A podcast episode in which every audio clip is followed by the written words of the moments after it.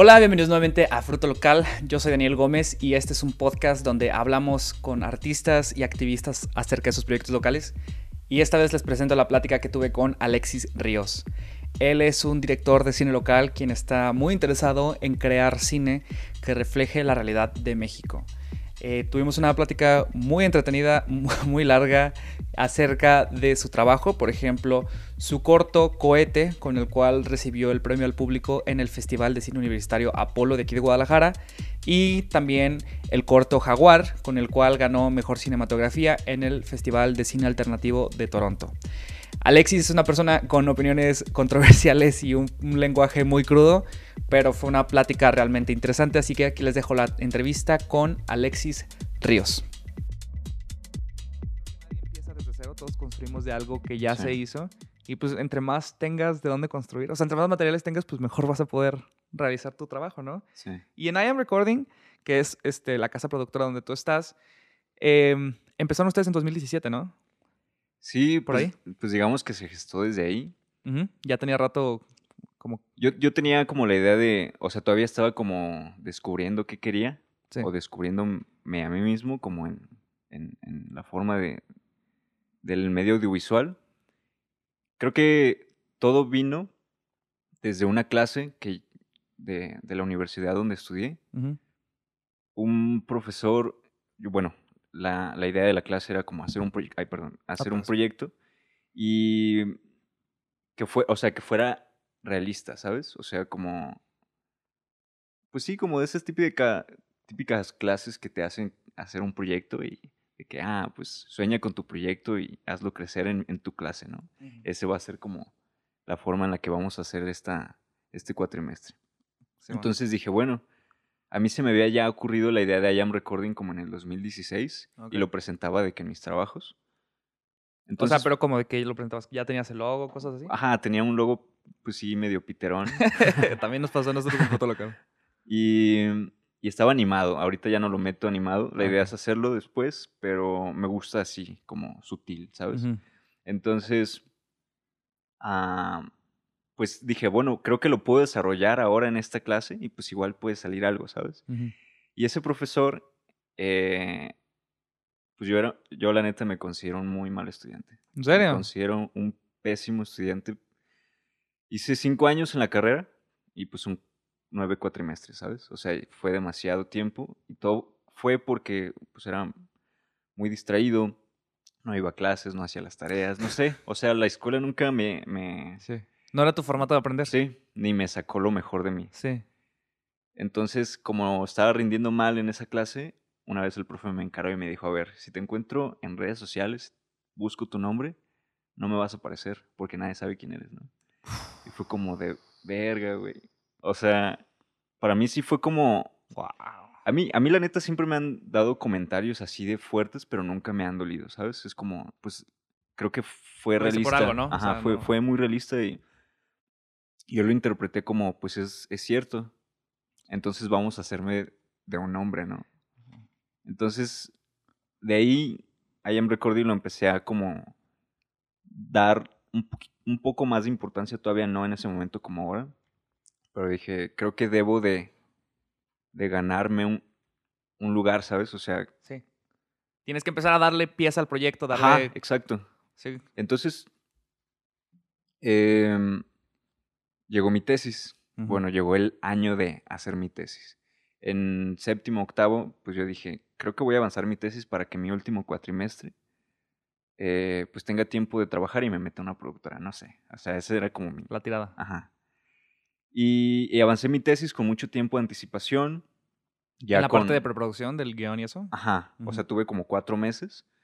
Y entonces dije, bueno, esto que sea mi primer proyecto de I Am Recording Oficial. Oficial, ¿no? Y estable y un poco más formal. Entonces avanzó el proyecto y, mm, pues siéndote sincero, yo no esperaba que Cohete fue mi, mi tesis. Cohete Fue, fue mi tesis. No manches, qué loco. Se gestó en el 2017 y lo grabamos ese año, creo. Sí, en ese, en ese año. Y en el 2018 salió para los festivales. Y todo, todo fue por, por, por eso, como una especie de redención. Por no ser un buen estudiante, dije, bueno, al menos me tengo que despedir. Claro, tengo que demostrar que sí saqué algo de aquí, ¿no? Exacto, güey. O sea, que, que aprendí algo, que, que, pude, que pude ser alguien, pues, ¿no? Qué loco, o sea, digo, la neta yo no sé si yo hubiera podido tomar bien el comentario de tu profe. Siento que a mí sí se hubiera pegado en el ego. La neta qué chido que lo pudiste tomar como, o sea, como algo de motivación. Em, pero también es, mm, está muy sorprendente que Cohete haya sido tu trabajo de, de tesis, porque dices, tú te crees un, mal estudiante, ¿no? Que digo, también depende mucho de que pues, la universidad es un formato, ¿no? O sea, no es la única manera de aprender, hay muchas maneras de aprender. Eh, pero entonces aún así pudiste rescatar, o sea, porque yo vi Cohete, me gustó mucho, este, aún así tienes, o sea, rescatas lo suficiente como para poder crear un proyecto a partir de ahí, ¿no? O sea, no fuiste tan mal estudiante. o sea, tal vez no pudiste seguir mucho los las rúbricas, ¿no? Pero creo que sí, digo, eso es la muestra de que sí pudiste aprender, porque como dices, ese, ese eh, corto lo llevaste a festivalear a, pues, a muchos lados, ¿no? Sí, pues creo que no fui buen estudiante de escuela. Ajá. Eh, todo el tiempo estamos aprendiendo, ¿no? De alguna forma. Ah, este, ya sea que estés en la escuela o no. Entonces, eh, pues lo que pasó ahí fue como... Ay, la neta, si te soy sincero, o sea, yo no esperaba. O sea, sí, mi objetivo siempre fue como... Cohete tiene que cambiar mi vida, ¿sabes? O sea, sí, sí lo pensaba como en mi mente y no se lo decía a nadie, creo que solo se lo dije a mi mamá, fue como, esto tiene que cambiar mi vida porque si no, no sé a dónde voy a llegar si no cumple mis expectativas, ¿no? Digo que también es peligroso ponerle tanto peso a un solo proyecto, ¿no? Porque... Exacto, porque a fin de cuentas eso no define claro, o sea, porque puede ser. Estoy seguro de que ha habido muchos directores eh, increíbles, así geniales, que su primer proyecto falló, ¿no? Y también, digo, afortunadamente Cohete tuvo éxito, e, este, pues tanto de la crítica como que lo pudiste, que tuvo una audiencia. Sí. Pero pues no necesariamente tampoco significaba que si no, Cohete no funcionaba, Alexis Ríos no es cineasta, ¿no? Sí, pues creo que es cierto. Creo que de alguna forma me hubiera agotado y me haya levantado después. Pero creo que si no hubiera sido por esa exigencia, no me habría puesto la vara tan alta y no habría intentado que tuviera ese resultado, ¿sabes? Claro. Y creo que también, o sea, no solo iba como por el objetivo de, de, de yo tener un impacto, sino también mis trabajos para mí se convierten como mi forma de expresión, ¿no? Como de desahogo. Sí. Por todo esto de que pienso demasiado las cosas, ¿no? Sí. Yo, yo soy como esas personas de, de los memes de overthinking, sí, ¿sabes? Entonces entiendo perfectamente por qué, qué se siente, ¿sabes? Sí, sí. Entonces, está, está muy... O sea, quiero escuchar tu perspectiva en este asunto de, que dices de, la manera de expresarte, porque hace poco estuve entrevistando a una amiga que es bailarina y me decía, para mí bailarme es mi manera de expresarme, ¿no? Pero ella como bailarina se expresa dentro de una obra que alguien más este, creó, ¿no? Dentro de... Lo cual es chido porque puedes encontrarte en un personaje que, que no creaste tú, entonces es como que ah, un nivel de empatía me imagino muy chido, que estoy seguro que sienten tus actores. Pero tú, tu, tu, rol es diferente en expresarte, porque tu rol es yo voy a construir un mundo. Porque digo, tú diriges, pero también eres guionista y has hecho los guiones, por ejemplo, Cohete, tú, lo, tú escribiste el guion de, de, Cohete. Entonces, eh, Cohete... Eh, ahorita ya, bueno, ya supongo que ya nos vamos a meter a cohete full. cohete es un corto donde tú dices, es básicamente un chavo súper distraído, este, la vida le pasa por a un lado, se imagina mil cosas y como que no sabe ni dónde está, ¿no? Básicamente. Em, se me hace interesante que esa sea la emoción principal que tú describiste, lo escuché en una promo que hiciste, porque yo como audiencia había captado como otras, otras emociones que creí que eran este, o más bien que yo les encontré mucha importancia desde mi perspectiva personal, pero es muy interesante que esa fuera la, que, tú le, la que tú le diste. ¿Por qué esta emoción en específico? ¿Por qué esto como que distraído, la vida se te está pasando? ¿Por qué eso, por qué valía la pena escribir un corto acerca de eso? Porque yo, o sea, yo personalmente, yo Alex Ríos, creo que empecé a vivir mi vida después de los 21, ¿no? Mm. O sea, yo viví mucho tiempo ensimismado siempre atorado en mis, en mis pensamientos y con un chingo de miedo a, a vivir, ¿no? Eh, fue a partir de una ruptura precisamente que yo empecé como a enfocarme ya como en qué, qué hacía y cómo lo hacía, ¿sabes? Entonces fue como a partir de mis 21 empezar a querer como, como vivir. Vivir, sí. Y, por ejemplo, Frida de cohete no significa una mujer en específico, ¿sabes?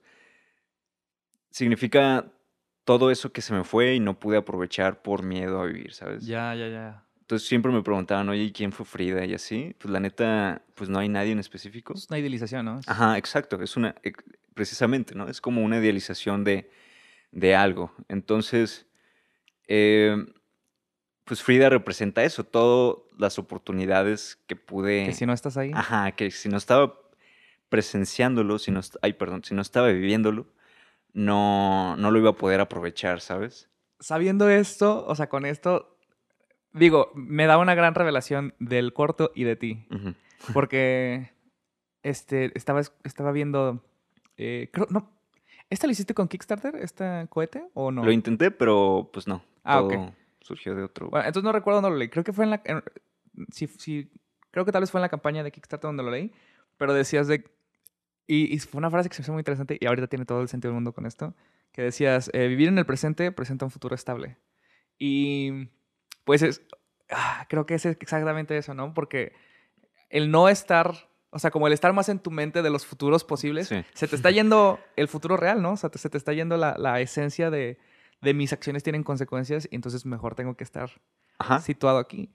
Y eh, se me hace, bueno, no sé, ¿hubo un momento específico donde te diste cuenta de esta realización o fue como algo progresivo, acumulativo? Sí, fue acumulativo y, y fue, fue post ruptura. Sí. Ese, ese fue como lo que lo catalizó. Sí, sí, sí, sí, porque no fue muy agradable esa experiencia, entonces para mí fue como, pues sí, una epifanía, ¿no? Em, porque, pues de alguna forma lo que sí pude aprender ahí fue como, o sea, creo que ya sé que, o sea, que necesito planear mis objetivos y crearme objetivos. Claro. Eh, eso es como, para mí importante, ¿no? Porque es como, o sea, yo sí me encuentro con la disposición de aprender todo el tiempo, ¿no? Mm. Entonces, si quiero, es como muy duro y muy cruel, pero sí busco superarme todo el tiempo, ¿no? O sea, personalmente sí trato de... Sí, de, de, hacer más, ¿no? De, empujarte, de... Pero ¿por qué dices que es cruel? Porque eso me orilla a de pronto exigirme demasiado, ¿sabes? Entonces es como... Se vuelve una tortura de pronto. Esa, es un equilibrio que digo, no sé, creo que tal vez como sociedad todos estamos muy desbalanceados en ese equilibrio, ¿no? De lo personal y lo laboral o vocacional. Este, pero pienso que en los artistas es particularmente interesante porque ves muchos artistas artistas torturados, ¿no? De, quiero crear arte y quiero hacer cosas increíbles, perfectas. Y, y, es como que, ¿qué no se supone que la vida es para ser feliz? Y es como, ¿te hace feliz hacer esto? Es como que, sí, pero no. O sea, no estoy feliz, pero sí estoy feliz de hacerlo. Es como. Eh, a la hora de hacer cine no es tan instantáneo, no es tan gratificante. No es, un hit de dopamina así de gratificante. Entonces tienes que encontrar ese hit de dopamina en algún lugar, ¿no? O sea, ¿en dónde encuentras ese hit? Creo, creo que de aquí es donde podemos partir a Oasis. Ok. Porque en Oasis fue mi punto más débil como realizador y como persona porque en ese momento yo me cuestioné sobre lo que yo estaba haciendo más que nunca, ¿no? Porque no me encuentro, o sea, yo decía, no mames, pues no me siento feliz haciendo esto y por qué, ¿no? Mm. Y, y aparte, eh, digo, con todo el cariño que le tengo a Pau, sentía que la historia tampoco me estaba hablando, hablando ¿sabes? Como otras veces. Me sentía perdido y yo decía, no mames, ¿por qué, por qué si, si esto es lo que más me gusta, por qué no me siento feliz, ¿no? Claro. Y, mm, y pues bueno, entonces pues sucedió lo de la pandemia, ¿no? Y nos quedamos inactivos todos. Em, afortunadamente pues no viví tan solo mi pandemia. Y por, por, las experiencias que viví el año pasado y como te, te digo, como creo que a veces en la vida podemos yo no creo nada como divino, pero sí creo que por algo pasan las cosas, ¿no? Entonces, solo es, creo que a veces es cuestión como de prestarle atención a algunos detalles y a veces nos llegan mensajes que necesitamos, ¿no? Y me topé con un video de Cuarón, de los, eh, de los roundtables que, ah, sí, sí, sí, sí. Y ya lo había visto, pero, ¿sabes? Ubicas que luego no era el momento para que te escuchas, ¿no? Ajá, y no te pega como en ese momento. Sí, cuando estás dispuesto a aceptar un mensaje es cuando te llega. decía como, le preguntaron como si es satisfactorio estar en producción, ¿no? Y decía, es que siempre la gente me pregunta si cuando termino un rodaje o un proyecto estoy feliz. Y dice, no, no estoy feliz, pero me siento aliviado, ¿sabes? Ah, y para mí fue como, no mames, sí es cierto, güey. y lo había olvidado, o sea, si es un trabajo muy demandante, ¿no? Porque pues estás liderando, estás como... Sí, tú eres la, gente tiene expectativas de ti y es, muy, y es mucha presión, ¿no? Sí. Y mm, al escuchar esto para mí fue como, güey, pues tiene sentido, o sea, no es como que digan, no es como que tenga que sufrir en los rodajes, pues, pero ya no existe esta carga de que necesito ser feliz en producción. Claro, no, porque incluso estás pensando de que, ¿por qué no soy feliz? A ver, debería hacer esto, ¿por qué no estoy feliz? ¿Por qué no estoy feliz?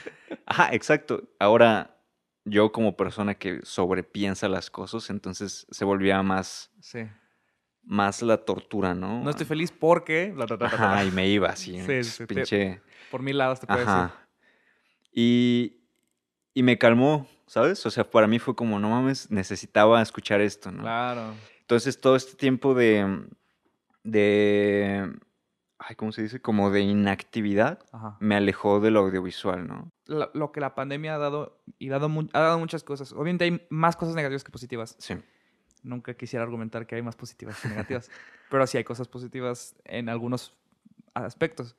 Y creo que las cosas positivas que he traído es que creo que fue como un cambio de perspectiva para todos, ¿no? O sea, todos, todos aprendimos a ver las cosas de una manera diferente porque pues la realidad era diferente. Sí. Y entonces tienes que reexaminar por qué te gustan las cosas que te gustan, qué te gusta hacer, qué personas quieres ver realmente. Si no vas a ver mucha gente, hay quiénes son las que vas a ver. Y me imagino que cuando es algo tan importante como voy a crear arte, ¿no? Es qué arte quiero crear, ¿no? ¿Qué arte? Si no voy a tener la oportunidad de grabar todo el tiempo y estar, entonces, ¿qué estoy creando? Y, y por ejemplo, regresando a Oasis, Oasis, que es el video musical de Paula Mesa, que fue a través de quien me enteré de tu arte.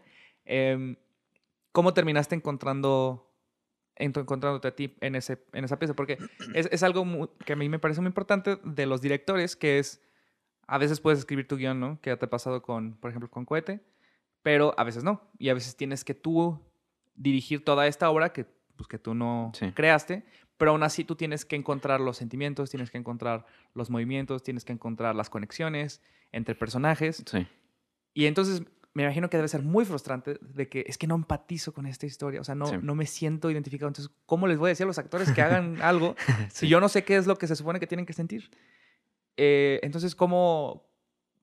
Me, me, interesa saber cómo es ese proceso en general, pero en específicamente en Oasis, ¿cómo terminaste resolviendo? Porque me parece que el video musical es muy bueno. O sea, a mí me gustó mucho, realmente creo que sí, creo que sí conecta lo que, lo que se pretende comunicar. Ok. Pues bueno, creo que yo cerré el ciclo de Basis sin todavía haber sanado este ah, pedo. ¿en serio? Sí. O sea, yo en ese momento, o sea, te juro que solo pensaba como, necesito huir de aquí para encontrar otra vez mis objetivos, ¿no? Yo incluso había pensado en desprenderme de lo del medio momentáneamente. ah, ok.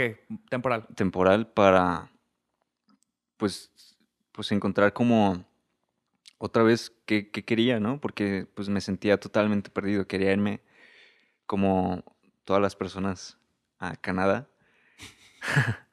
la vieja y confiable. la vieja confiable.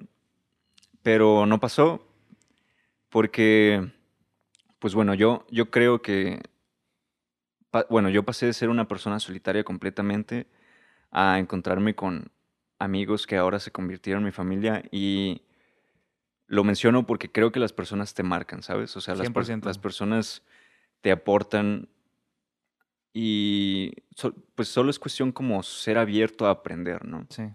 Entonces, pues, ¿qué pasó? Que conocí a alguien y compartí como mi compañía en el lapso de la pandemia. Ah, ok. Entonces, esta persona me ayudó a reaprender muchas cosas, ¿sabes? Sí. Y lo digo porque me enseñaba videos que yo no conocía, videoclips. Ah, ok, ok. Videoclips que, que se convirtieron como una fuente de inspiración para mí. Claro. Porque yo los veía y decía, esto no tiene el equipo, ¿sabes? Súper cabrón. Sí, sí. Y están haciendo cosas importantes. Y están haciendo cosas chidas, ¿sabes? Sí. El contenido está ahí Sí. y, y estos videoclips son dirigidos por un director de Sonora que se llama Herman Neudert, Ok. que te lo recomiendo. Aguanta, no, no, sí, creo que sí vi un, un corto que, que compartiste de... Las rancheras. Sí, sí, sí. sí, las sí. rancheras. No, es por ejemplo, las rancheras para mí es un pinche corto que no tiene la estética, por ejemplo, que pudo haber tenido Cohete, ¿no? Ajá. Pero que, pues eso no importa. Y eso, y eso va de la mano con la cita de Godard, ¿no? Como, no pienses como en toda esta maquinaria, estas herramientas para poder crear tu, pues tu arte, tu, tu trip, ¿no? Y encontré eso en, en esos videos, ¿sabes? Como esa, esa, ese sentimiento, ah, ese feeling Sí. como que necesitaba llover, ¿sabes? Y,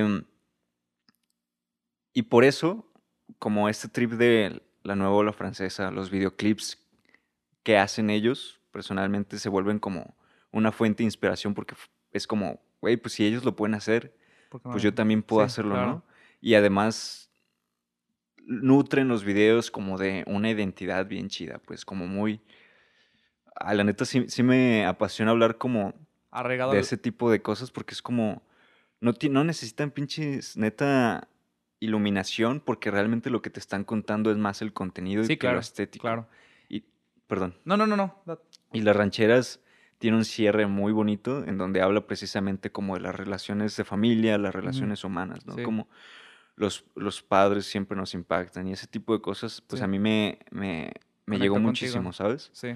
Sí, y, y no solo conectó, sino el hecho de que tuviera como ese, ese detalle como íntimo, como personal, como humano, fue lo que se me hizo muy chido, ¿no? Y descubrir todos estos videos para mí fue como, no mames, pues yo quiero hacer eso, o sea, he vuelto a, a despertar, ¿no? Ah, Y no, no, y está chido porque creo que, y estábamos hablando de eso, de hace, de eso hace rato, que pues es que es, es tratar de encontrar inspiración en todos lados, Sí, ¿no? sí.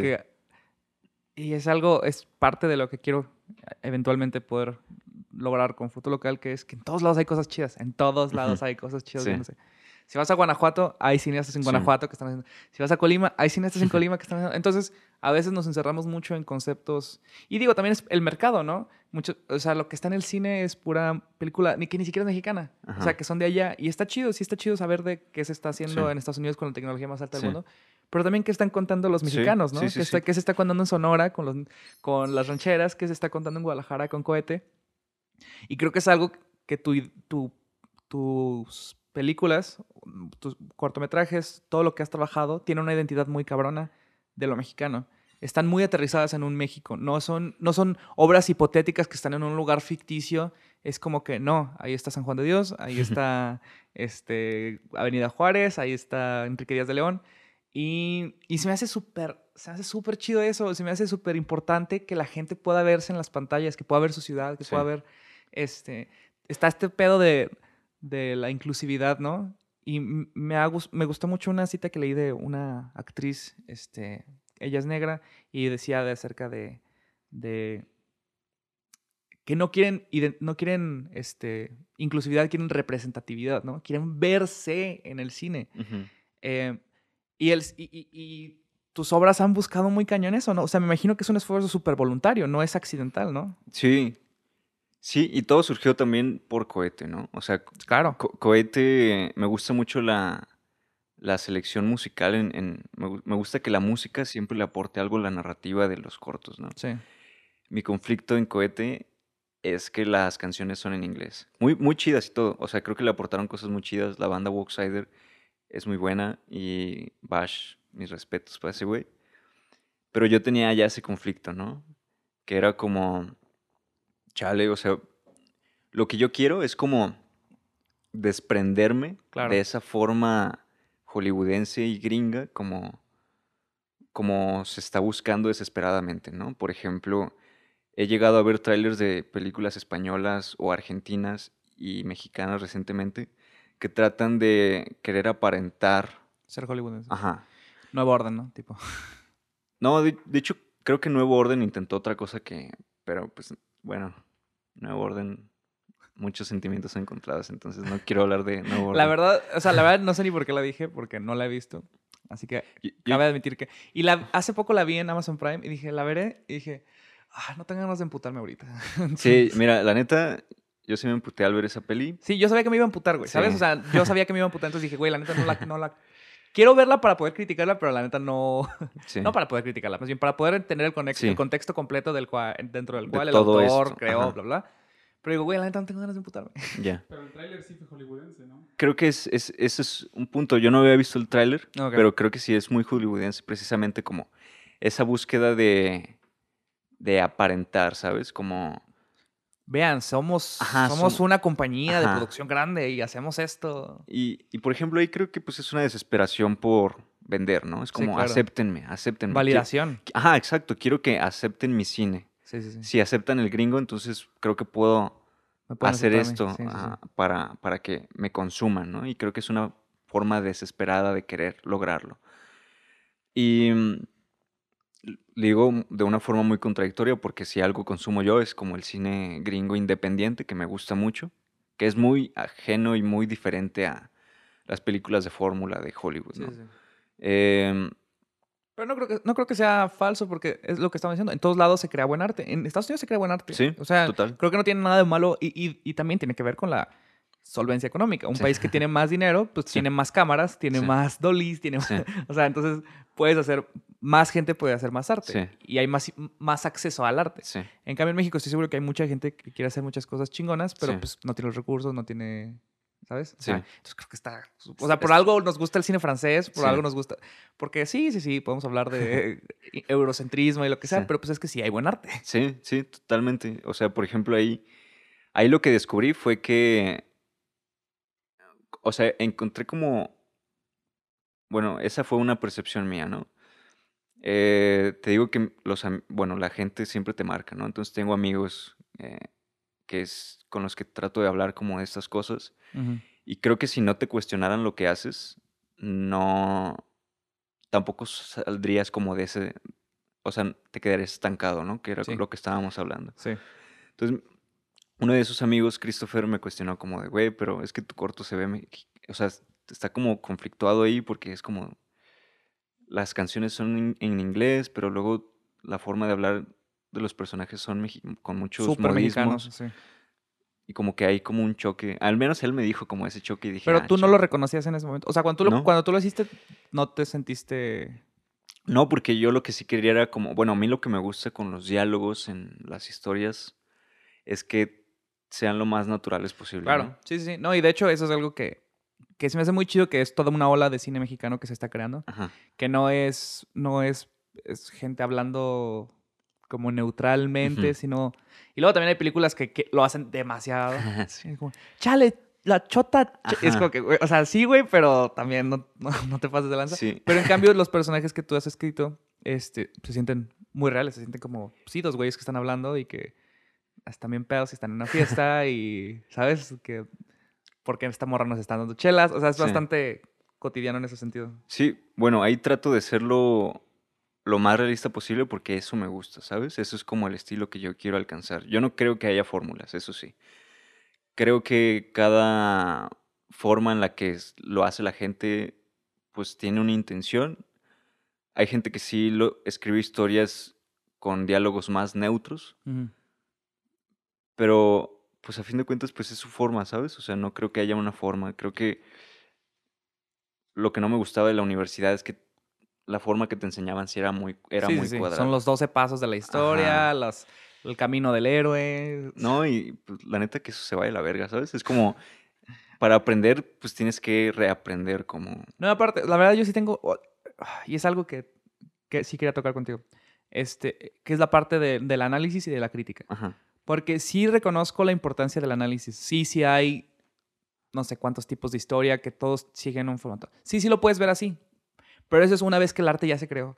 Una vez que el arte ya se creó, puedes darte cuenta, ah, mira, este era el espejo, ¿no? El famoso espejo. Este era este, el conflicto. Este era el, ¿Cómo dicen? no el, el del aprendiz, como el maestro. Ajá. Entonces sí, sí lo puedes, pero cuando lo estás creando no lo puedes crear así. O sea, no puedes estar pensando así porque se va a sentir como una receta. Sí, exacto. Y, y, y, creo que el arte no puede crearse así. Y entonces, ahí está mi conflicto enorme con la crítica. Porque me encanta leer crítica, me encanta leer crítica de libros, me encanta leer crítica de películas. Y todos los artistas que conozco, que no todos, pero la, gran mayoría odian la crítica. Dicen, este vato, ¿qué vas a ver si este vato no crea él, no? Este, me encanta, por ejemplo, Roger, Roger Ebert, ¿sí conoces a...? Era un crítico muy famoso de cine. Este, muy famoso, muy respetado. Este, pero un chingo de directores tenían pedos con ese güey porque, pues, este vato que sabe, sí, nunca creó cine, ¿no?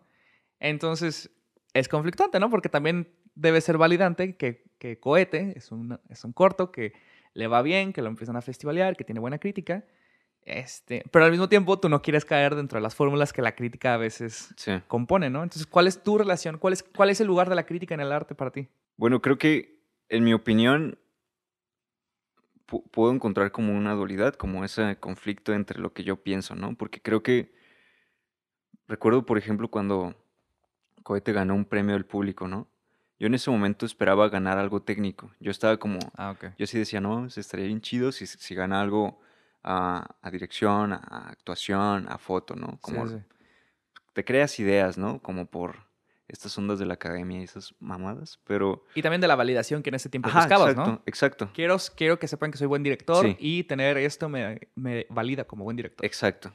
Entonces, pasó lo de... Lo del premio del público y dije, no, o sea, yo no lo vi como una victoria hasta que Teo me dijo, o sea, el director de fotografía dijo, güey, pues a fin de cuentas lo hacemos por la gente, ¿no? O sea, no por una crítica especializada. Claro, claro, claro. Creo que, pues, si lo que buscamos nosotros es ganar premios, pues entonces nuestro objetivo se está como corrompiendo un poco, ¿sabes? Claro. Y entonces bajé mis pies a la tierra. sí. Y, y fue cuando dije, es cierto, o sea, yo hago, yo quiero hacer cine para impactar a otros, ¿no? O sea, de alguna forma... Sí, el arte es para conectar, ¿no? Sí, para conectar. Para hablarle a la gente directamente. Sí, y, Exacto, ¿no? O sea, a mí la música me habla, ¿no? Cuando yo me siento perdido, la música me habla, las películas me hablan, ¿no? Y yo quiero que la gente que se sienta perdida alguna vez puedan reencontrarse a sí mismos mediante lo que yo puedo hacer, ¿no? Quiero hacer por otros lo que ya el cine hizo por mí. Entonces, en ese punto creo que, pues, pues la crítica ya, no, o sea, no, no, tiene un lugar sobre la percepción de la gente, ¿sabes? Sí, claro. porque puedes incluso ver nosotros los nobles o no se aceptan devoluciones, pero a la gente le puede llegar, ¿sabes? Porque habla del trip de la familia, de, de cómo, eh, pues, puedes querer a alguien aunque no sea tu hija o cosas así, ¿no? Sí. Y a la gente le puede impactar, güey. Entonces ahí la crítica pues no tiene lugar aunque estén estudiados o tengan conocimientos que otros no, ¿no? Claro, claro. Porque a final de cuentas, pues, si el chiste es impactar y se impactó, pues... Sí. Pero, por otro lado, no puedo desprenderme como de los conocimientos que he adquirido en todo este tiempo, ¿no? Sí. Entonces, yo, por ejemplo, yo sí trato de ver todo tipo de cine, ¿no? Estaba viendo precisamente eh, me, vino, me vino a la mente Nosotros los Nobles, ¿no? Yo lo estaba viendo y sí, pues se me hizo un poquito, pues sí se me hizo hueca un tanto. pero, pero algo que me emputó fue como, creo que fue como una, o sea, de esta fórmula de guion como para desarrollar a los personajes. Era como, creo que el personaje de Luis Gerardo Méndez se hace conductor de autobús. Sí. y siempre lo están haciendo bullying, pero de pronto se hacen compas. Y al final terminan siendo amigos, el rico y el pobre. Y todo fue por una pinche revista pendeja que yo dije, no mames, pinche... O sea, pinche... Bueno, al, menos a mí me dio mucho coraje como que la solución para el conflicto del personaje y su arco fuera como una revista bien tonta y fue como... O sea, no mames, o sea, ¿qué le vendes a la gente a fin de cuentas? ¿O cómo lo educas a aprender cómo...? Sí, es que hay un chingo de niveles ahí, yo pienso. Este, una es que no, no, estamos acostumbrados a consumir mucho arte. Y pienso que entre más arte consumes, empiezas a reconocer más patrones, empiezas a reconocer más cosas. Y que este tipo de películas, por ejemplo, a mí los Nuestros Nobles se me, se me hizo súper grotesca esa película. Neta, me dejó un pésimo sabor de boca después de verla. Em, y es la película mexicana con mayor, este, con mayores ganancias de, la historia, ¿no? y, y no es nada más por el snobismo de, oh, película, porque hay un chingo de películas mexicanas cómicas, medio mainstream, que son muy buenas, pero es, una, no considera la lucha de clases, ¿no? O sea, es tal vez uno muy izquierdista y lo que sea, pero, güey, un rico y un pobre nada más porque está en un pecero ya se solucionó una dinámica de desigualdad, ¿no? Y la otra es este, pues siempre van a acudir a los mismos patrones que saben que venden en el cine mexicano, entonces regresamos al mismo. ¿Cuántas películas nos han hecho de esta dinámica rico-pobre, no? este, y luego el, el, mexicano que desconectado que se une con la banda, ¿no? Eh, y entonces eh, enoja que no ve, o sea, no ver creatividad. Estoy seguro que hay un chingo de gente en ese proyecto que trabajó y que le metió muchísimas ganas. Así, asistentes de dirección, fotografía, iluminación, eh, continuidad. Estoy seguro que hubo un buen de gente que, y que lo hizo lo mejor que pudo y que neta lo hizo con todas las ganas de ser buen cine, ¿no? Pero es, es, una, es una industria. O sea, e, es, es un grupo de vatos sentados en una mesa, cómo vendemos una película y, ah, que tenga un elemento de familia, ¿no? Y entonces se siente como como químico, se siente como elaborado en un laboratorio, paso por paso, y es como que no tiene corazón, no tiene, no tiene nada. Sí, en mi opinión, pues. Sí, estoy, estoy totalmente de acuerdo. Ahí creo que yo quiero ser partícipe por lo menos de esa, de señalar como, como, es que no quiero decir errores, pero sí como lo destructivo que puede ser para nuestra sociedad como el presentarte ese tipo de historias, güey. Y que ese sea nuestro, y que ese sea nuestro referéndum, ¿no? Ajá, sí. O sea, que eso es lo que se considere como cine mexicano que está, este... Sí. Comercialmente aceptado. Sí, e, ese cine mexicano no nos representa, la neta. O sea, por ejemplo, Nueva Orden, ¿no? Estaba, es, es un ejemplo para conectarme con nosotros los nobles. Creo que buscan una identidad que no nos representan este tipo de producciones mexicanas, ¿no? Como es caricaturizan la identidad del mexicano promedio, ¿no? O sea, el mexicano promedio no solo son las personas como Javi Noble, ¿no? Como Luis Gerardo Méndez. Tampoco son como los representan en Nuevo Orden, ¿no? Que también están caricaturizados los personajes de clase baja, ¿no? Porque... Sí, no son reales. No son reales, güey. O sea, sin embargo, en Nuevo Orden, los personajes de clase alta están bien representados porque es un entorno que Michel Franco conoce, ¿no? Claro, por supuesto. Entonces, creo que ahí, ahí me conecto nuevamente con nosotros los nobles, que es esta cuestión como a la gente le gusta eso, ¿no? Lo cual, la, comedia, pues en México creo que es un relajante para todo lo que estamos viviendo. Lo jodido que es el... Pues sí, todos los días, ¿no? la situación del país. Entonces, pero eso no, no quiere decir que como lo artístico, como lo, lo reflexivo se tenga que pelear con el entretenimiento, güey. No, al contrario, daría un chingo. O sea, ahí es donde yo pienso que ahí es donde más se necesita. O sea, necesitas un... Hace poco vi una película que se llama White Tiger, no sé si la has visto, está en Netflix. Recomendada. Ok. Este, es un tipo en India que es pobre y termina haciendo dinero, pero lo hace de una manera muy jodida. O sea, jode a gente. Este, y creo que ese es el cine que se necesita de que, güey, está, está bien culera la situación. Güey, es difícil, güey, no es fácil, no es bonito. Este, hay desigualdad, hay... Y siento que ese es el cine que en México hay muchísimo para dónde darle. Sí. Y no se está haciendo eso, porque las únicas películas que tienen apoyo económico son Derbez, son... Las que van a dar resultados, ¿sabes? Sí, las que, las que van a dar resultados financieros, o sea, económicos. Sí. Eh, pero se me hace muy chido que, o sea, que, que tengas este análisis porque entonces tus personajes tienen una realidad. Te digo, yo escucho a, a, Cohete hablar y habla como un güey que, ¿sabes? Como un vato que está en una fiesta en el centro y anda pedo. Em, y sí, por ejemplo, ahorita no Orden ya, nada más, regresamos a tu, a tu, a tu, tu currículum ahorita, nada más que eso se me hizo muy interesante. Que cuando yo empecé a ver que salió todo el mame de Nuevo Orden, lo que a mí se me hizo como que dije, por qué vería esta película es que si algo así pasara en México, ¿no? De que los pobres se comen a los ricos, no me interesa escuchar la perspectiva de los ricos. ¿Sabes? No quiero escuchar la historia desde ese lado. Yo quiero escuchar... Y, para mí eso es lo que dice mucho acerca de, de quien creó la obra, porque a esa persona le interesa la otra perspectiva. Sí. Y México es un país pobre, con mucha gente pobre, y aún así a él se le hace más interesante hablar desde el lado rico. Digo, hay, muchos, hay muchos formatos de cine, hay muchas maneras de hacer cine, hay muchas historias en el cine. Pero a mí se me hace que tú eres uno de, entre muchos mexicanos ahorita que están creando este arte de... Eh, y que digo, no, no, no, no, lleva poco, ya lleva mucho tiempo que esta ola está agarrando forma de, No, es que hay que retratar la realidad. O sea, hay que, hay, que, hay que hablar de que, en serio, ¿qué está pasando? ¿Qué está pasando en México, no? Y... Insisto, Cohete es uno de ellos. Por ejemplo, la escena donde están en la bici, que sé que es tu escena favorita. Me gusta muchísimo porque reconoces las calles, ¿no? Y Guadalajara es, un personaje ahí. Eh, pero, por ejemplo, quiero moverme a otro proyecto que fue este Jaguar, donde en Jaguar tú fuiste, tú no fuiste director, empezaste como asistente de dirección, terminaste como, este, pues en la cámara, ¿no? En cinematografía.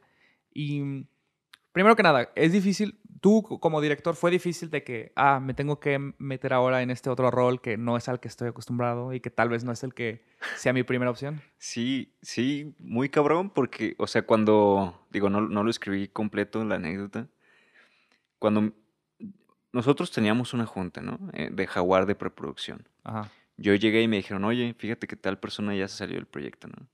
Yo, ah, ok. Y así, o sea, como no puedo dejar de pensar, dije, estos güeyes me van a ofrecer ser director de fotografía, ¿no? Entonces llega el director, que es Lalo, y me dice los dos, es que queríamos ver si tú te animabas a fotografiar. Y yo dije, no, güey, ni madres, o sea, no, no, no puedo hacer esto, güey, porque, o sea, sí puedo asistir dirección porque entiendo que es... Entiendes lo que un director necesita, entonces puedes poner las piezas en orden. Ajá. Y sé lo que un director hace, ¿no? Sí. Pero lo que es producir y ser director de foto y diseñador de producción es como, no mames, eso... Sí, es otro, otra ciencia, ¿no? ajá, exacto. Y yo no me creo capaz, yo no me considero ah, capaz, ¿no? O sea, sí, o sea, sí sé cómo, como, o sea, como el, formato básico de iluminación, o sea, sé agarrar una cámara, sé cómo... Y aparte, ¿te gusta tomar fotografía? O sea, estás familiarizado con los conceptos de composición. Ajá, exacto. Colores. si te soy, sí, o sea, si soy honesto conmigo mismo, sí Sí tienes los conocimientos. ajá, y puedo hacer que una imagen se vea bonita, ¿sabes? Sí. Pero eso es algo más, o sea, alguien está poniendo en, mi, en mis manos que estéticamente y visualmente se vea impactante, ¿no? Sí, y aparte que es un peso enorme en una película, ¿no? Porque es el, el aspecto visual y el aspecto auditivo, pero creo que el aspecto visual es... Ajá, es la imagen, pues, o sea, ¿sabes? Es como lo más fácil de, de no sé, como de absorber. Sí. Entonces, dije, dije que no, y fue como, o sea, sí quería, pero me daba miedo. Ah, interesante. Yo, dije, no, no puedo, güey. Y así me, como que Lalo se, se quedó. Puta madre. ¿Y ahora qué Lalo, voy a el Director, Lalo, el director, del, del corto. Ajá. Y... ¿Y qué te terminó convenciendo? La, las ideas de Lalo. Ah. Y Lalo. Porque el trip de Lalo y el mío son muy parecidos. Somos muy parecidos Sí, de hecho, creo que la identidad de Cohete y de Jaguar es bastante. O sea, está muy chido. Tienen una hermandad muy chingona esos, dos cortos. Sí. Y. Creo que. O sea, yo estaba ya emocionado por su corto porque vi sus referencias. Y dije, no mames, pues es algo que yo también haría. Sí. Y solo por eso acepté, porque dije, bueno, en realidad. Estaría chido yo hacer ahora como desde foto algo que me gusta, ¿no? Entonces, la idea de Lalo, pues también se me hace muy chida. Pues tiene ideas muy interesantes. Y pues me terminé de convencer por, por él, ¿no? Todavía, perdón. Perdón, todavía, no era mi amigo como lo es ahora. Ah, órale. Pero pues confié en que podía salir algo chido, pues me animé. Y aparte porque me imagino que también debe haber cierta libertad en ahora solo me tengo que preocupar de esto, ¿sabes? No tengo todas las responsabilidades de todas las piezas que se están moviendo porque imagino, o sea, es algo que trato de, imaginarme, pero no, no, no, puedo llegar a imaginarme el estrés de ser director. Está bien, cabrón, sí. Tengo, tengo un amigo que es director y, también me dice de que, o sea, es que, o sea, todo depende de ti. Sí o sí, todo tiene que salir. No puedes preguntarle a alguien, no, tú eres el que responde, tú eres el que da la última palabra. Este, entonces, cuando estás en este rol más controlado, que puedes enfocarte 100% a que se vea bonita, también debe ser como, no sé, como que mucho más relajado. Sí, es una, la neta, o sea, es muy difícil dirigir, no, es, no es muy fácil. No, no, Es un aprendizaje muy duro porque es, la neta te sientes perdido, güey. O sea, la gente espera que hagas y si titubeas o te pones nervioso o la cagas o algo, Se nota, la gente, te empieza a cuestionar, güey. O sea, y, y la gente empieza a de- dejar de confiar en ti, aunque ellos no lo piensen en ese momento. Entonces, un truco es como, incluso aunque no sepas qué pedo, tienes que verte como seguro de, de lo que haces, ¿sabes? Sí.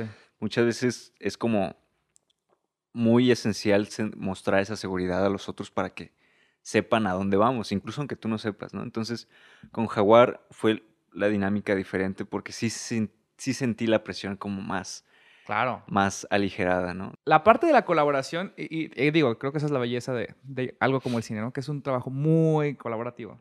Se me hace muy interesante que a veces, tal vez injustamente, decimos como que la película de y nombramos al director como si fuera un autor de un libro. ¿no? Cuando, pues, escribir un libro lo puedes hacer solo, cine Sí. es colaborativo, ¿no? Y... Pero se me hace muy chido y es lo que estamos hablando hace rato antes de empezar a, a- a grabar, de la proceso de colaboración, de, de- de estar siempre, de tener a, una- a- a unas personas con las que tú puedas Sí. confiar y que te gusta acudir. Y me di cuenta que tú con actores, y no sé si ha sido por coincidencias, por lo que sea, pero me he dado cuenta que ha habido eh, actores como que recurrentemente Sí. acudes o que tienes seguido en tus trabajos. Sí.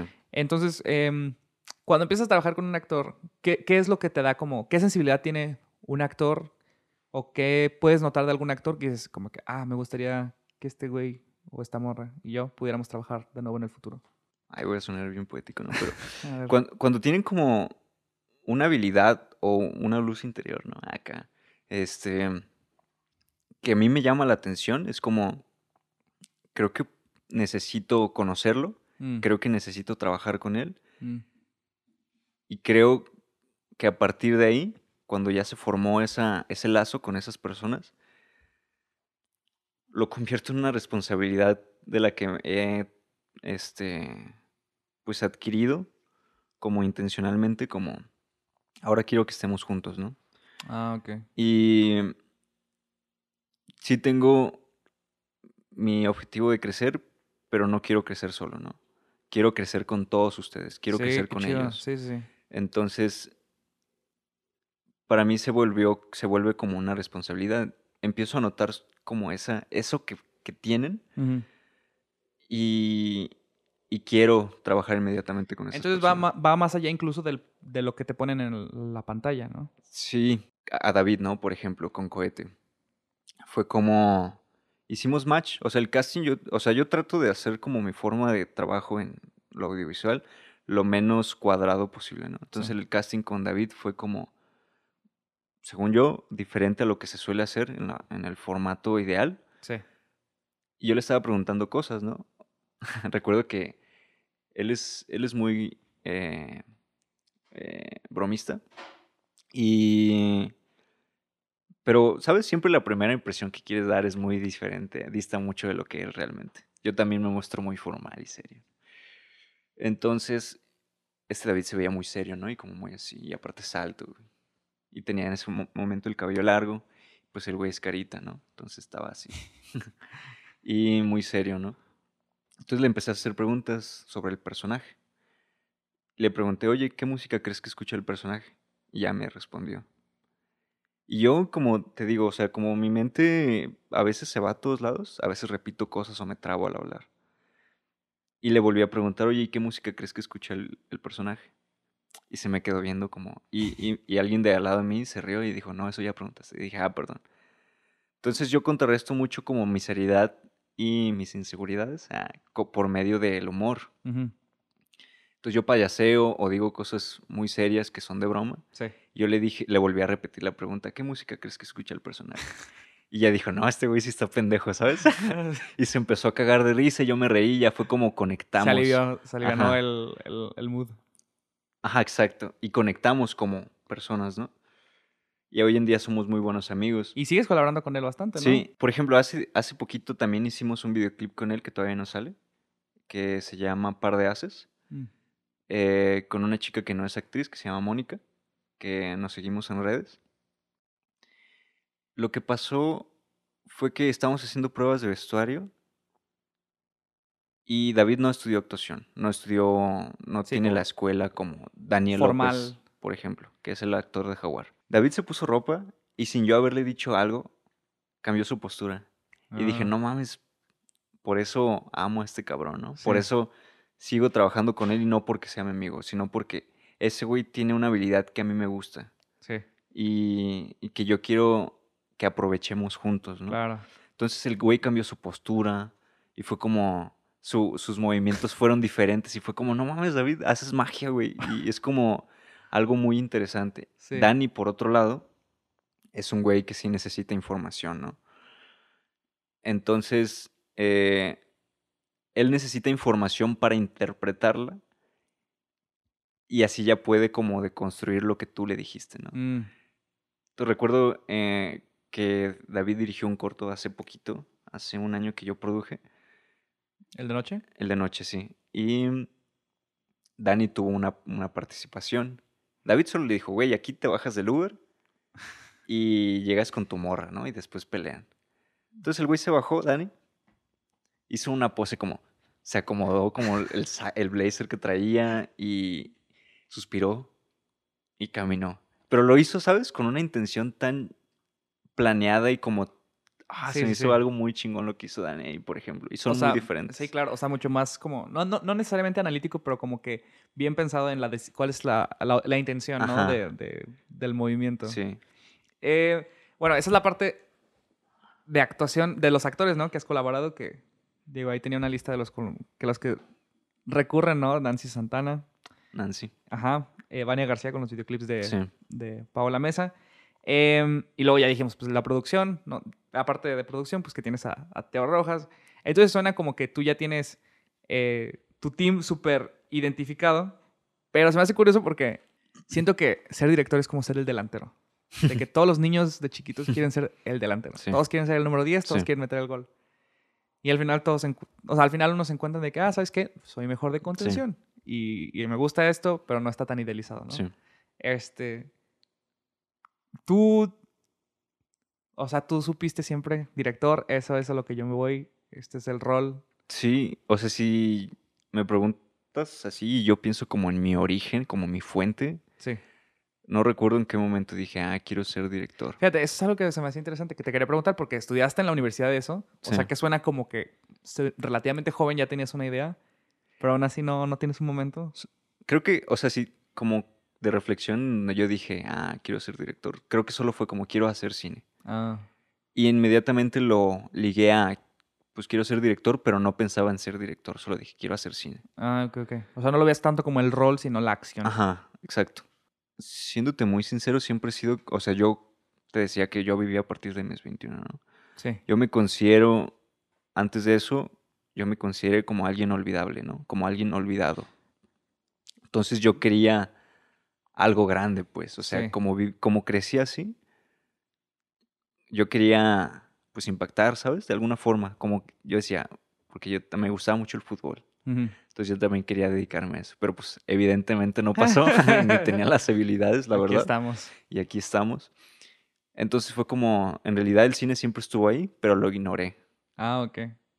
Ya hasta después fue como, o sea, esto, a esto me quiero dedicar, ¿sabes? Sí quiero, quiero hacer algo, algo importante para mí, pues, o sea, como, como en ese momento pensar, hacer cine era algo que para mí se volvió como una prioridad, pues, no sé, siéndote muy sincero, neta, no me acuerdo cómo, qué fue la fuente que provocó eso. Siempre me gustó el cine, entonces por lo tanto quería hacer cine.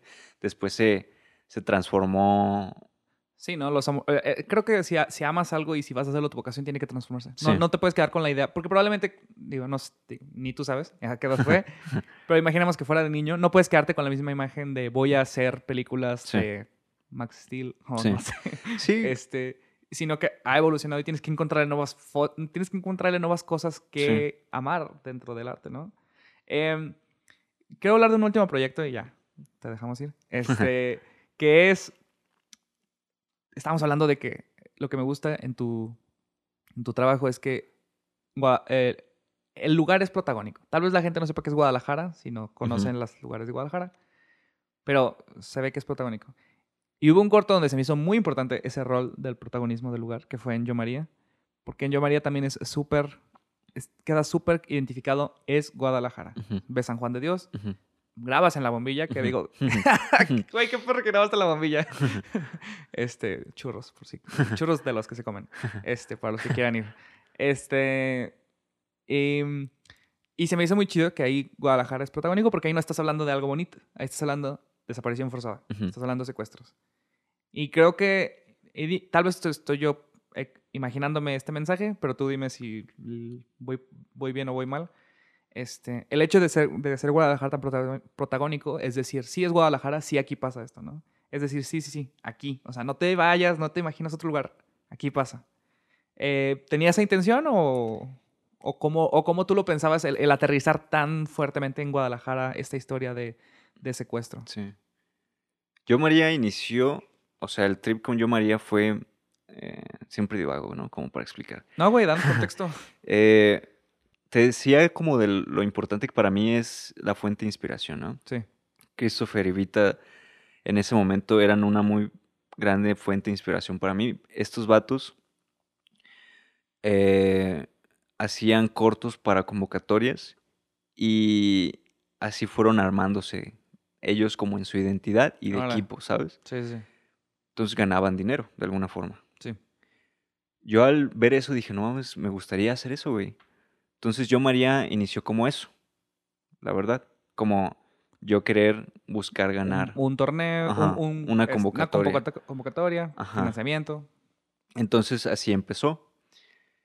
Entonces dije, ¿qué, ¿qué, puedo contar? ¿Qué estaría chido? Ah, ¿qué estaría chido? Secuestros. Secuestros, ¿no? Estaría chido.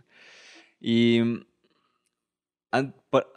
O sea, sí fue como, dije, me gustaría, o sea, o sea sí entiendo lo, lo, la recompensa de la convocatoria, pero sí quiero aportar algo, ¿no? Claro. Entonces fue como las desapariciones, ¿no?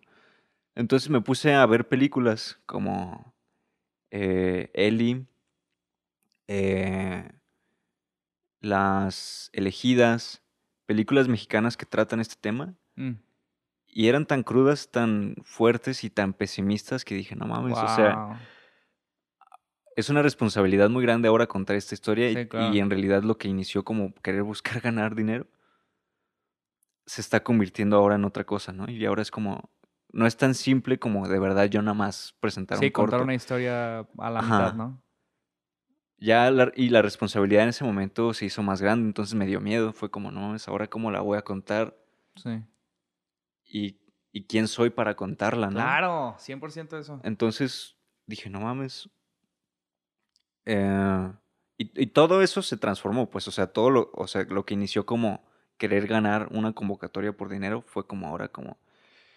¿Qué este voy a decir acerca de la desaparición forzada en México, no? Ajá, y sobre todo porque sí son temas que la neta... Todo ese, siento que yo María sí refleja más lo que yo quiero hacer con Teo.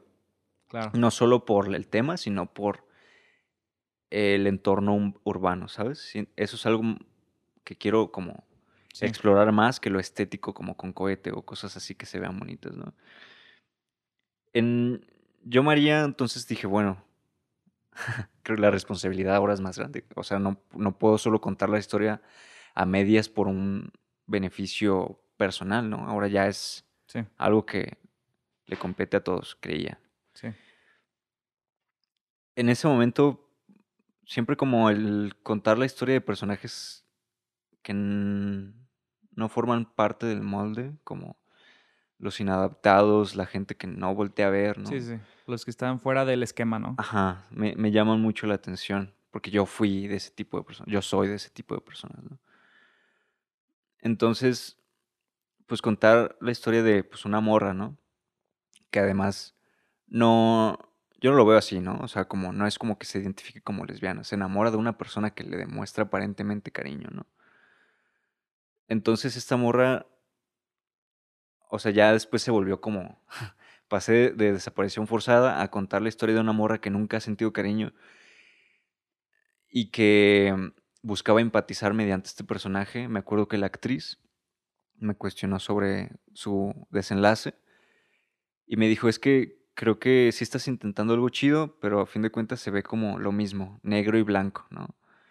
Y si algo me emputa es que digan a la gente como la gente mala contra la gente buena contra Sí, y eso sí, no sí. existe. O sea, eso, Sí, eso no. es como negar todavía más tu realidad, ¿sabes? O sea, todos somos, todos estamos compuestos por, por, por lo gris de claro. lo negro y lo blanco. ¿no? Y es lo que hacemos de caricaturizar a la gente, ¿no? Como las, la- las películas que dijimos hace rato. O sea, el chiste es que, se, que sea gente... No hay gente mala, no hay gente buena. Ajá, o sea, exacto. Es contexto. Sí, incluso la gente mala, ¿no?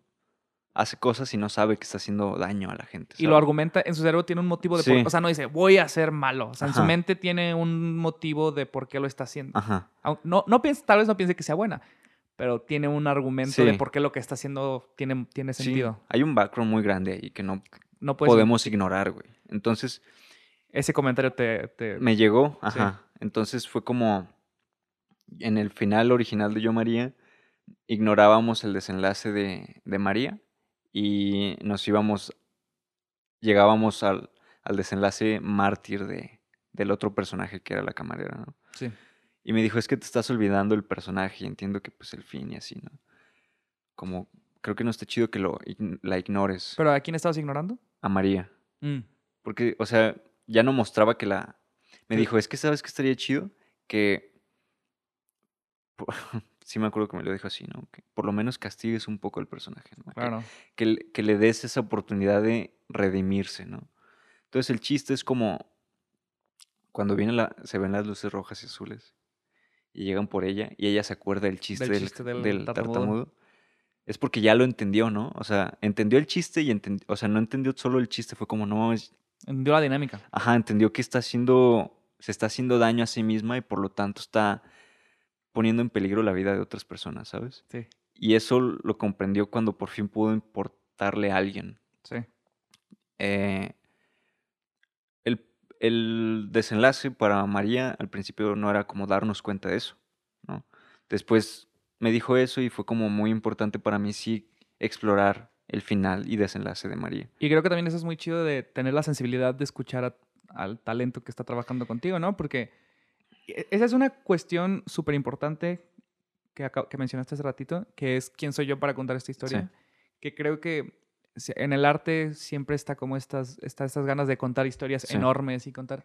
Y a veces es como que, güey, pero pues yo, ¿por qué estoy contando esto? O Sí. sea, conozco yo, sé de esto, Sí. puedo hablar y, y está chido crear. No, no, yo no pongo límites en quién puede crear qué cosa, pero darle justicia a lo que estás creando. ¿no? Entonces me hace súper chido esa dinámica de que pues tú no sabes lo que es ser una mujer que Sí. está en esa situación y qué chido que tu talento, tu actriz puede venir contigo y decirte de que, oye, ¿sabes qué? Creo que te estás, creo que estás ignorando Sí. este factor, ¿no? Sí. También habla de una confianza que estableces con tus actores. Sí. Qui- Quiero, qui- quisiera hablar un poquito del ego sobre eso mismo que estás mencionando. El ego es un tema que recurre aquí. El, el ego es muy importante para los artistas, ¿no? Para los creativos, güey. Porque el ego puede ser muy peligroso, ¿no? Muy, muy peligroso. Y al mismo tiempo puede ser como un factor para que tú puedas como... O sea, depende cómo...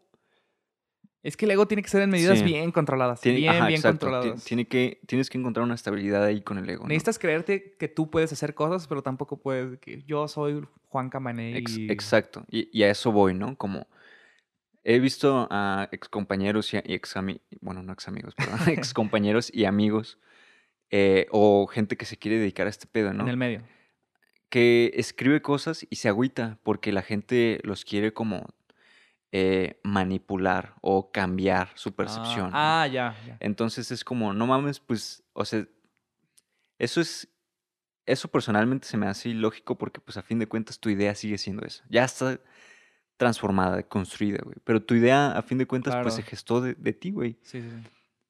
Y, y quieras o no, pues la idea deja de ser tuya, güey. O sea, la, la idea deja de ser tuya porque se la compartes a alguien, porque esa persona va a aportarle a tu idea, porque la va a transformar, porque aparte, no solo la va a transformar, cuando vean el montaje final, la gente la va a interpretar quizás diferente a como Sí, tú. sí. O sea, no, no es para ti. O sea, no haces la película para ti. Ajá, exacto. O sea, y, la, y lo que yo quería como mencionar al respecto es como, tú, o sea, hacemos para expresarnos, ¿no? Sí. Y para desahogarnos la mayoría, ¿no? Ahora yo lo hago también para la gente y por todos nosotros, ¿no? Por Mm. todos mis compañeros y amigos que hacemos lo audiovisual. Sí. Entonces, desechar como el ego o negarlo en ese momento te, te permite como relajarte, ¿sabes? O sea, todo esto nace como a partir de la idealización del director. Claro, sí, sí, sí. De que, ah, Tarantino se negó a que. No mames, pinche Tarantino es un güey también bien egocéntrico que se intensea. Kubrick igual. Para mí. Kubrick era un pendejo que maltrataba a sus actores. O Sí, ¿no? Hitchcock Eh, eh, también. En, ah, ¿Cómo se llama la película de terror que es en The Shining. The Shining, ¿no? Que hizo que la chava grabara más de 100 Eso- tomas en la escalera. Eso es una mamada, güey. O sea, la- esos son güeyes que se quieren hacer los interesantes para que después les pregunten, ¿cómo lo hiciste? Ah, pues hice, torturé a mi actriz. Más güey". de 100 tomas. Que, que chinga su madre. Ah, el Kubrick en su tumba, ¿no? Y, y, por ejemplo, en ese sentido, lo que yo creo es como, como, como eso, ¿no? Como, Es que no, creo- no es tu obra, güey. O sí, sea, claro. Es que creo que tú lo ves mucho, y, y- y digo, comparto esa perspectiva, que es un evento social.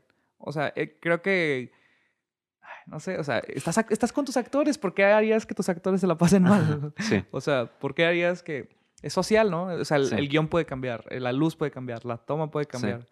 Eh, creo que también viene de una mentalidad, y es, del- es el ego, que es de controlar todos los factores, ¿no? De, Sí. de tener cada pieza en este orden y si alguien se mueve, no, tú no vas así, como creo que es David, David Fincher que, mm, Ah, sí, también es otro Que no- güey que no- obsesivo. que no puedes, o sea, que no te deja que improvises ninguna sola Sí. palabra. Así como está en el guion, así es, no le puedes quitar, no le puedes agregar nada. Eh.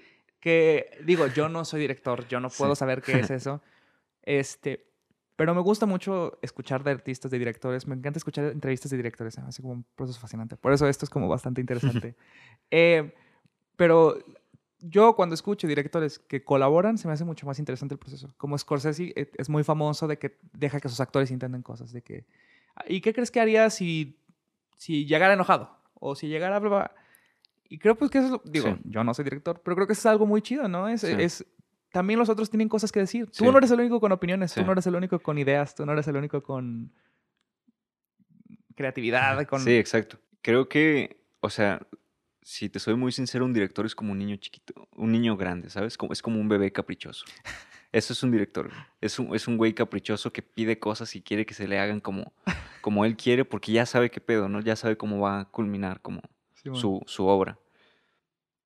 Y a veces por esa, o sea, te ciegas en algún punto y por ese, esa terquedad y ese como esa necesidad de cumplir tu objetivo no notas lo demás, ¿no? Sí. Entonces, yo porque lo hice en, en mi primer corto, yo estaba encima de todo y quería controlar todo. Y pues no le puedes negar a un director tampoco esa obsesión por el control, güey. Porque por algo el resultado también es favorable, ¿no? Sí, sí, sí.